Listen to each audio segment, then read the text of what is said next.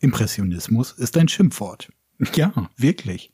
Die Bezeichnung Impressionisme wird von den Kunstkritikern der Zeit verächtlich verwendet für eine in Frankreich ab ca. 1865 entstandene Ausprägung der Malerei, die sich gegen die offizielle Lehre der Kunstakademien wandte. Deren Lehrer und Schüler dominierten die Kunstszene Frankreichs und damit Europas. Ihr Urteil bestimmte über Wohl und Wehe der Kunstschaffenden, darüber, wer in den gesellschaftlich angesehenen Salons ausstellen durfte. Aber auch Angriffe eines wütenden Publikums gegen Künstler waren typisch für die Mitte des 19. Jahrhunderts. Ab 1863 aber wehrten sich die Abgewiesenen mit dem Salon des Refusés und organisierten Selbstausstellungen gegen diese, wie sie selbst sagten, Tyrannei der offiziellen Kunstwelt. Eines der dort ausgestellten Werke war Claude Monets Impression Soleil Levant, das den Hafen von Le Havre in einer Morgenstimmung zeigt.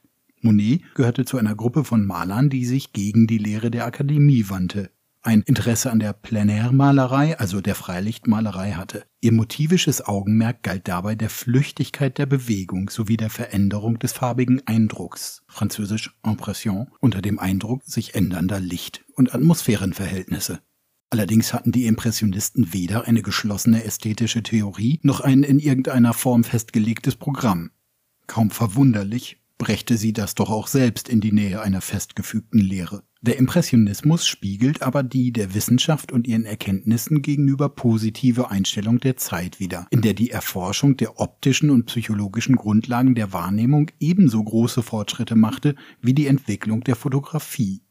Dieses Malen mit Licht in seiner ausschnitthaften und unmittelbaren Abbildung der Welt begünstigte bei den Impressionisten die Lösung von der malerischen Abbildungsfunktion.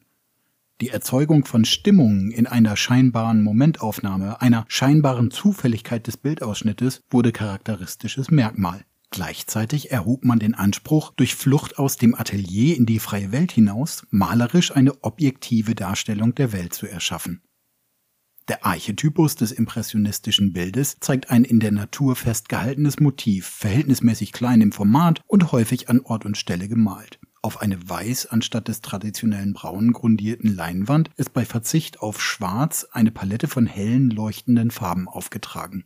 Der Duktus setzt dabei in kurzen Pinselstrichen die Farbe unvermischt neben und übereinander, so dass diese erst im Zusammenwirken und mit Abstand betrachtet in optischer Mischung die beabsichtigte Gestalt und Farbwirkung ergeben. Die zuweilen skizzenhaft und unfertig wirkende Art machte den Malprozess und die Arbeitsweise des Künstlers sichtbar. So soll sich die Flüchtigkeit des Moments und seiner Stimmung in der Zerlegung des Lichts und in der Zufälligkeit des Ausschnittes wiederfinden, um den Blick vom physischen Gegenstand auf das Licht, die Atmosphäre, den Eindruck zu lenken. 1874 malt Claude Monet seine ikonische Hafenansicht, den Namensgeber der Impressionisten.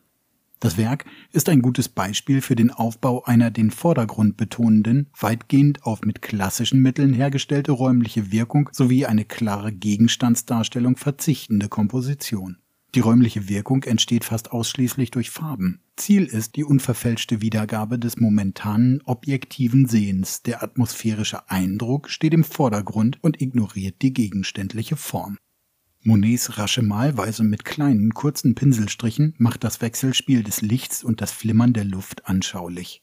Hierbei ist die Farbe stellenweise so dünn und lasierend aufgetragen, dass die Leinwand durchscheint. Lediglich die Spiegelungen der Sonne heben sich deckend und leuchtstark von den ansonsten gebrochenen Farben ab. Der akademisch geschulte Kritiker Louis Leroy kam übrigens in seiner Beurteilung des Werkes zum Urteil, eine Tapete im Urzustand sei ausgearbeiteter als dieses Seestück.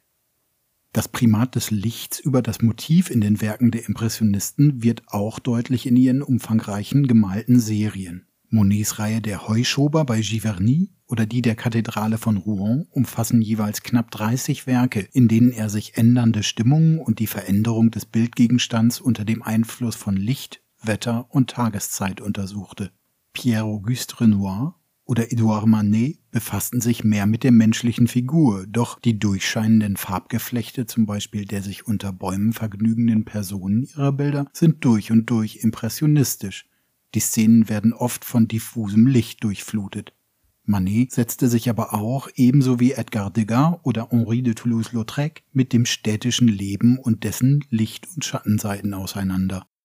Zwar war der Impressionismus eine vorwiegend malerische Stilrichtung, im Bereich der Plastik befassten sich aber Bildhauer wie Auguste Rodin mit dem Spiel von Licht und Schatten auf der Oberfläche ihrer Werke, die sie mit Wechsel von konkaven und konvexen Formen zu steigern suchten